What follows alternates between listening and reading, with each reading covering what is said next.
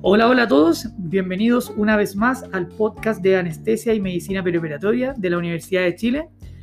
Con ustedes, el doctor Gonzalo Muñoz, yo soy residente de segundo año del programa y hoy vamos a conversar del shock cardiogénico. Para eso contamos con un gran invitado, la doctora Pamela Derpish. Doctora. Hola, soy Pamela, como decía Gonzalo, becada de cardiología, ya terminando la beca, afortunadamente. Eh, vamos a hablar, como comentaron, del shock cardiogénico, que es una patología que al día de hoy sigue siendo de alta mortalidad. Muchas gracias, doctora, por su tiempo. La doctora se desempeña hace bastante tiempo acá en la unidad coronaria del Hospital Clínico de la Universidad de Chile. Y tal como dijo, vamos a tratar hoy día esta patología que es tremendamente importante. Ya podemos comentar un poco que el shock cardiogénico hoy en día, bueno, es eh, un síndrome bastante complejo desde el punto de vista hemodinámico y que posee diversas causas. Ahora, en general nosotros lo vamos a estar viendo en el contexto de eh, post-infarto agudo del miocardio. ¿ya? Y en general cuando este síndrome del shock cardiogénico se produce es porque hay pérdidas de más de un 40% incluso de, de miocardio y de ventrículo izquierdo. Pero también se puede dar en otros contextos también, como entre un 0,1 hasta un 0,5% post cirugía cardíaca. Ahora, ¿cuál es lo relevante de entender de esta patología? Que ha tenido, digamos, una evolución en su pronóstico que ha sido eh, poco lento. En los años 90 teníamos que la mortalidad del shock cardiogénico más o menos era hasta de un 80-90%. Y luego de algunas, digamos, distintas eh, abordajes que se han ido descubriendo, hoy en día la mortalidad persiste en un 40-50%, pese a todos los avances que han habido. ¿ya? Ahora, esta patología también se asocia a una alta tasa de mortalidad porque en el fondo se asocia a una falla orgánica múltiple. ¿ya? Y los gastos que se van generando por ella, porque el abordaje es multidisciplinario y, con un montón digamos, de, herramientas, eh, es bastante elevado. Entonces, tenemos que tener claro que es una patología tremendamente relevante. Doctora, ¿podría usted comentarnos un poco cuál es la fisiopatología del shock cardiogénico? Bueno, dado que en la mayor parte de los pacientes con shock cardiogénico la etiología es isquémica, o sea, relacionada con un síndrome coronario agudo, eh, la patología de esta enfermedad sobre todo se enfoca cuando uno la explica en relación a este tipo de eventos.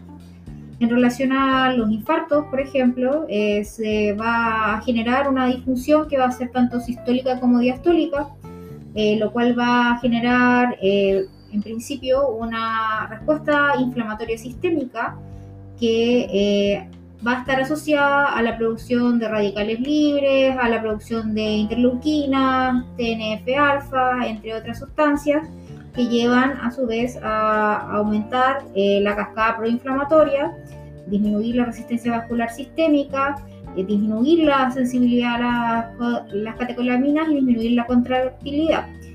Eh, sumado a eso, si eh, consideramos que al disminuir la función sistólica, por ejemplo, se puede comprometer el stroke volume y también el gasto cardíaco, vamos a tener una disminución de la presión arterial, generando hipotensión, con lo cual vamos a ver un deterioro de la perfusión periférica. Y a su vez, al deteriorarse la perfusión periférica, por supuesto también se va a deteriorar más la perfusión coronaria, aumentando la isquemia, aumentando la hipotensión, aumentando el CIRS eh, y generando hipoxia, eh, lo cual a su vez también genera aumento de la isquemia, eh, que va a terminar en una acentuación de todo el estrés que finalmente va a solamente regenerar mecanismos de más daño cardíaco. Perfecto, doctora. Ahora, sabemos, la, la, última actualización que ha salido son las guías europeas de shock cardiogénico y en la guía eh, hablan de la fisiopatología y también abordan que hay varios trabajos que han estado estudiando, la, digamos, el shock en sí. Eh, y debido a eso, que quisiera que nos pudiera comentar un poco cuáles son finalmente los criterios de definición del shock cardiogénico que habla, que habla la guía. Hay múltiples definiciones que se han utilizado para definir shock cardiogénico, entendiendo de que eh, eh, de todas maneras hay algunas definiciones que son más operativas eh, para el concepto de uso de estudios clínicos y para comparar entre diferentes centros donde la clínica, que es lo principal del punto de vista de la definición, puede ser más subjetiva. uno de los elementos más relevantes generalmente ha sido hipotensión. Eh, esta hipotensión se define en términos generales como presiones sistólicas de menos de 90, mantenida, digamos, o necesidad de vasopresores para mantener la presión eh, mayor a 90 milímetros de mercurio, eh, de la presión sistólica, digamos.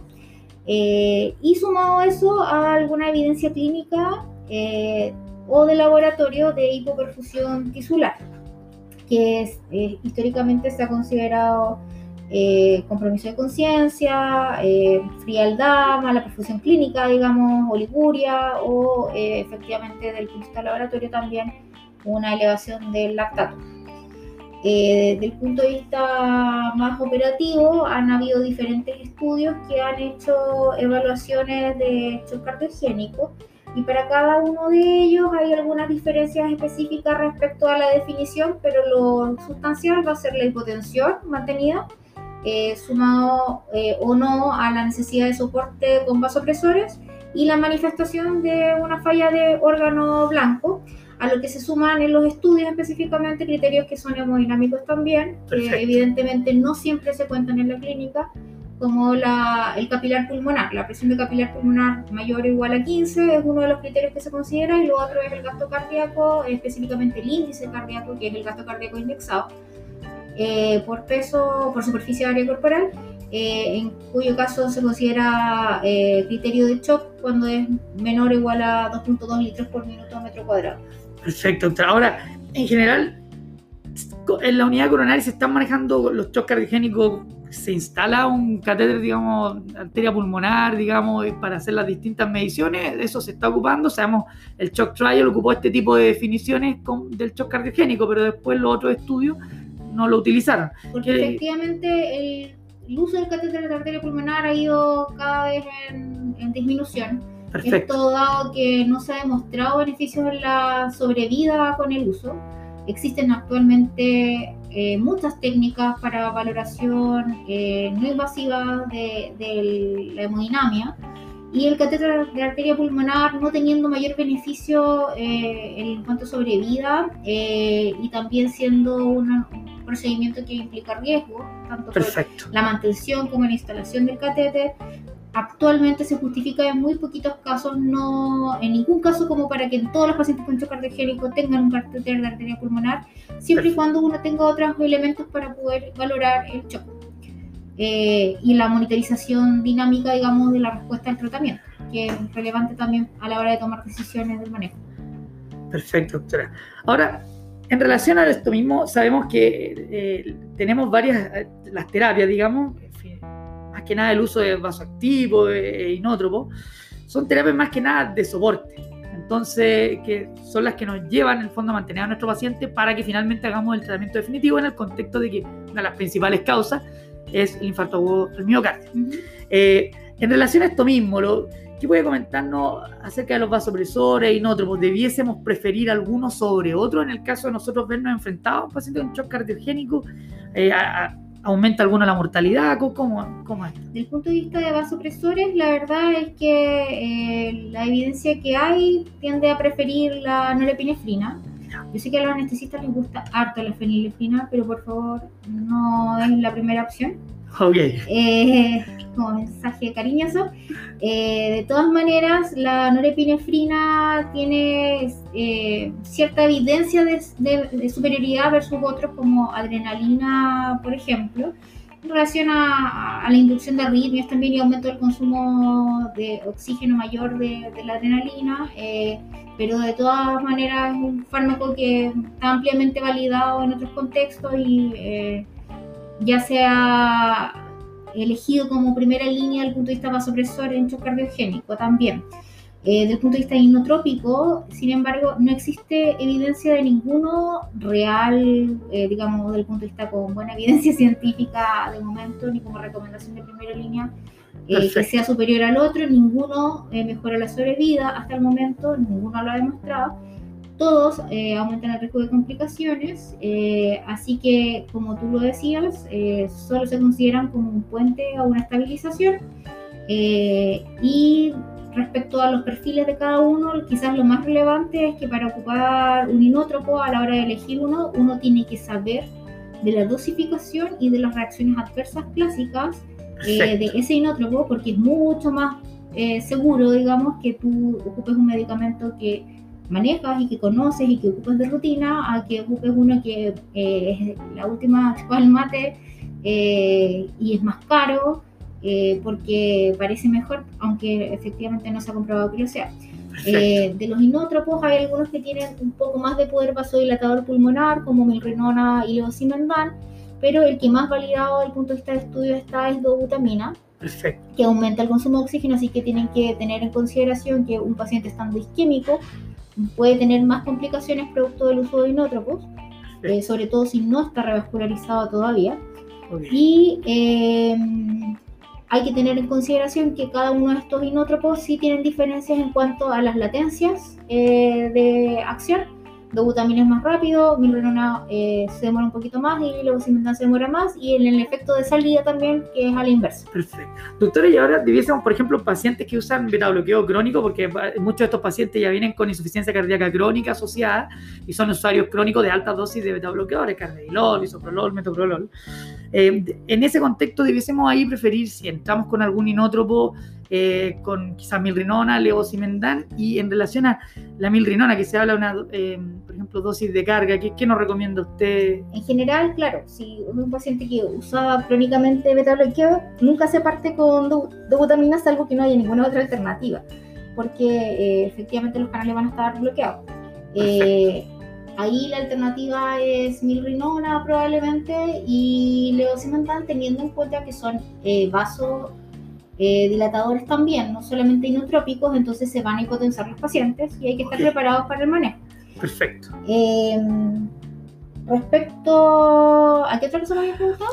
en relación al, al levosimendan, eh, en algunos estudios por ahí se ha visto, parece que tuviera una superioridad. ¿Qué, qué podría comentarnos Desde de eso? Desde el punto de vista de recomendación global, pese a que efectivamente un estudio de Cochrane, un análisis demostró cierto nivel de superioridad de levosimendan por sobre los otros inótropos, la verdad es que la evidencia actual eh, y la recomendación internacional no lo pone por sobre los otros inótropos. Perfecto. Eh, por otro lado, hay que considerar que el levosimendan es un fármaco muy caro, de difícil acceso. Ah. Hasta hace poco tiempo, de hecho, en nuestro país eh, se había agotado. Ya. Y que tiene acción larga, lo cual puede ser bueno y malo a la vez dependiendo del momento del paciente, porque si el paciente está en un shock eh, muy hipotenso en una fase aguda, es un medicamento que es difícil de titular desde el punto de vista de vasoplegia. Ya, ok. bueno, sabemos hoy en día, tal como comentábamos previamente, que pese a lo... todavía la mortalidad que tiene el shock es tremendamente elevada, estamos hablando de 40, 50%, pero se produce, como decía, en los, años 90, era incluso más, 80-90%, se produce un quiebre de la curva, y esto aparece primeramente el año 99, cuando el New England se publica el Shock Trial, en donde finalmente, eh, digamos, eh, ven que la, digamos, el tratamiento, digamos, de la, de la obstrucción coronaria, ir a destapar, en el fondo ahí, era lo que provocaba un cambio en la mortalidad. ¿Qué podría usted comentarnos un poco acerca de ese, de ese ensayo del año 99? Como tú dices, ese estudio de hace más ya de 20 años. 20 años. Eh, fue el primero que evaluó de forma randomizada el manejo de los pacientes eh, estrictamente de forma médica versus una revascularización precoz. Eh, ya fuera quirúrgica o, percutánea. Si bien no hubo diferencias significativas en la mortalidad al primer mes de seguimiento, sí lo hubo a largo plazo a los 6 y 12 meses en favor de la revascularización precoz sobre todo los pacientes que eran menores de 75 años, que eran los que más se beneficiaban. Eh, después de este estudio fue que se planteó como una recomendación clase 1, eh, la, que la revascularización precoz en shock cardiogénico es una indicación de primera línea, ya que de esta forma 20 eh, de 100 pacientes sobrevivían a, a los 6 meses por la revascularización. Perfecto. Y de hecho, cuando uno revisa las la guías en el fondo europeas, pero de síndrome coronario agudo, una de las indicaciones de hemodinamia, pero invasiva precoz, precoz, o sea, antes de dos horas, es eh, el paciente que se encuentra con inestabilidad hemodinámica, en el fondo en shock cardiogénico, eh, digamos, haciendo hincapié de los importantes resultados que tuvo este el shock trial y, digamos, hacer un quiebre en la curva. Ahora, el año 2017 igual aparece otro ensayo que la pregunta era, perfecto, destapamos los vasos, pero tenemos que destapar todos los vasos o tapamos, destapamos solo el vaso culpable. Entonces eh, sale este ensayo, el Culprit Shock Trial, que también es nombrado en la guía de, de shock cardiogénico. ¿Qué nos podría comentar acerca de eso, Esto es pendular.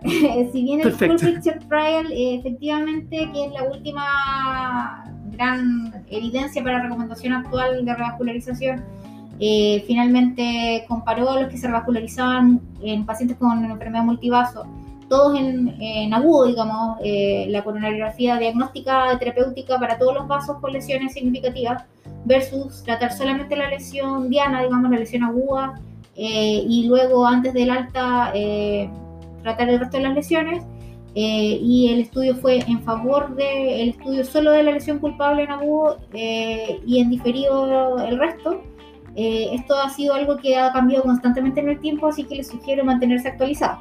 Eh, en este minuto, eh, la evidencia apunta a que sería más seguro el tratamiento solo de la lesión aguda en primera instancia, ya que el hacerlo de forma contraria, digamos, revascularizar todas las lesiones, asociaría a más falla renal, más, más tasa de complicaciones y no mayor beneficio en cuanto sobrevive. Perfecto, perfecto, doctora. Ahora, estos dos, digamos, cuando uno analiza, digamos, las listas, digamos, de estos dos ensayos, uno ve que muchos de los pacientes, inclusive en el shock trial, alrededor de un 85% de los dos grupos, van a, digamos, terapias de soporte en el fondo mecánico, ya sea, en ese momento iban con balón de contrapulsación aórtico. Entonces, quería, si nos puede comentar brevemente cuál, cuál es un poco la fisiología del balón de contrapulsación aórtico, cómo funciona y si todavía tiene algún rol, ¿se está ocupando acá en el Hospital Clínico de la Universidad de Chile? El balón, efectivamente, como tú dices, fue mucho tiempo un manejo de primera línea. De hecho, efectivamente, en esos estudios era parte como del manejo de la mayor parte de los pacientes. Eh, pero el nivel de recomendación actual ha disminuido mucho. El escenario principal donde todavía tiene un nicho es en el escenario de las complicaciones mecánicas y químicas como puente a la cirugía. Eh, de todas maneras, eh, en el Shock Trial 2 se mostró que ya el, balón no tenía efecto en disminuir la mortalidad. Después de eso, el nivel de recomendación solo ha ido cayendo y actualmente es nivel 3. Eh, no se recomienda y puede ser dañino. Entonces, eh, esto es siempre cuando se considere como para manejo sistemático, teniendo en cuenta de que para algunos casos puntuales puede servir, sí, pero pero de ninguna forma es una recomendación para todos los pacientes actualmente. Eh, no tiene rol en disminuir la mortalidad, por lo mismo en nuestro centro se ocupa cada vez menos. Eh, y por lo demás, eh, necesita entrenamiento. Al igual que todos los dispositivos de asistencia, para uno poder utilizarlo necesita de entrenamiento para la instalación y también para la monitorización y manejo, porque tiene asociado complicaciones va a aumentar la presión de perfusión coronaria. Al inflar el balón, eh, lo que va a hacer que retrogradamente las coronarias se llenen mejor, eh, disminuyendo también la poscarga, se va a desinflar luego. Eh, y por ese lado, desde el punto de vista fisiológico, parece muy tentador, pero finalmente, desde el punto de vista duro de, evidencia, no, no ha sido significativo soporte. Y en relación a esto, ahora están apareciendo, usted sabe, la tecnología crece todo en el fondo y apareció este nuevo, el famoso Impela. ¿Qué puede decirnos de esto? ¿Ha, demostrado algo? ¿Funciona mejor efectivamente que el, balón de contrapulsación aórtico o está en veremos también esto? El Impela es un dispositivo de asistencia mecánico que succiona sangre desde el ventrículo a través de la implante de una canulación eh, por cirugía. Eh, y que la devuelve ya oxigenada, algo así como, quizás para los que estén más familiarizados, una especie de ECMO más portátil, eh, más pequeño. Eh, un sistema de, bomba eh, que finalmente va a estar fuera, pero que funciona descargando el ventrículo y a su vez dando asistencia al punto de vista ventricular. no, si bien hay varios estudios que están comparando todos estos sistemas actualmente de asistencia, eh, no hay una categórica superioridad del Impela, por ejemplo, por sobre el ECMO. Perfecto. Eh, y de nuevo, insisto, eh, todo depende del entrenamiento del equipo, Del equipo. para el uso de estas eh, terapias. Ok. Eh, actualmente el Impela es de mucho más alto costo eh, y de menos acceso. Es sí superior al balón de contrapulsación que de frentón eh, no tiene tal nivel de recomendación, pero eh, caso a caso hay que evaluar la indicación tanto de Impela como de otros sistemas de, asistencia. Perfecto, perfecto, doctora. Doctora, y para ir terminando, por ejemplo, a ver, en relación a los, porque sabemos acá la, la UCI coronaria no solo el ingreso son de pacientes, eh, pacientes médicos, sino que también tenemos pacientes cardiooperados. Entonces, en relación a este tipo de cirugía, ¿en cuáles uno puede ver mayormente este tipo de complicación como shock cardiogénico? Eh, eh, ¿Hay algún manejo en especial o, terapias de soporte también que se apliquen aquí? Eh, ¿Qué, qué es lo que más se ve acá en la unidad? Los pacientes que tienen más riesgo de entrar en shock cardiogénico en general son las cirugías evidentemente de mayor complejidad, eh, cirugías más largas. La SEC sobre los 150 minutos es un marcador muy importante desde el Perfecto. punto de vista de, de evolución postoperatoria. Eh, las cirugías valvulares, cuando son sobre todo múltiples, también son de mayor riesgo. Cuando un paciente entra en falla derecha a operarse, también es un paciente de mayor riesgo. Eh, cuando hay hipertensión pulmonar severa, por ejemplo, también de por medio basal, también es de mayor riesgo. Eh, en general, los pacientes cardiooperados que más hacen shock cardiogénico lo van a hacer no de forma inmediata o postquirúrgica, sino Ah. que en las primeras 24 a 48 horas ya con mayor manifestación. Eh, ahí entramos en un territorio un poco diferente que es el shock post-pericardiotomía, eh, que, que sí tiene que ver un poco con el shock cardiogénico, pero con más mecanismos también asociados. Perfecto, perfecto. Bueno, nada más que decir que muchas gracias, doctora Pamela Derpich, por el, por el podcast, por hacerse un tiempo y poder conversar con nosotros. Eh, bueno, espero que todos eh, hayan disfrutado el episodio. Eh, acuérdense, si tienen sugerencias, dudas, pueden escribirnos a nuestro mail podcastuchile.gmail.com eh, pueden comentarnos qué les ha parecido el podcast, si tienen, les gustaría escuchar algún tema futuro y cualquier otra sugerencia o críticas que puedan hacer. Bueno, está de más decirles que me despido y les, eh, les deseo una buena semana y nos veremos en otro podcast. Adiós.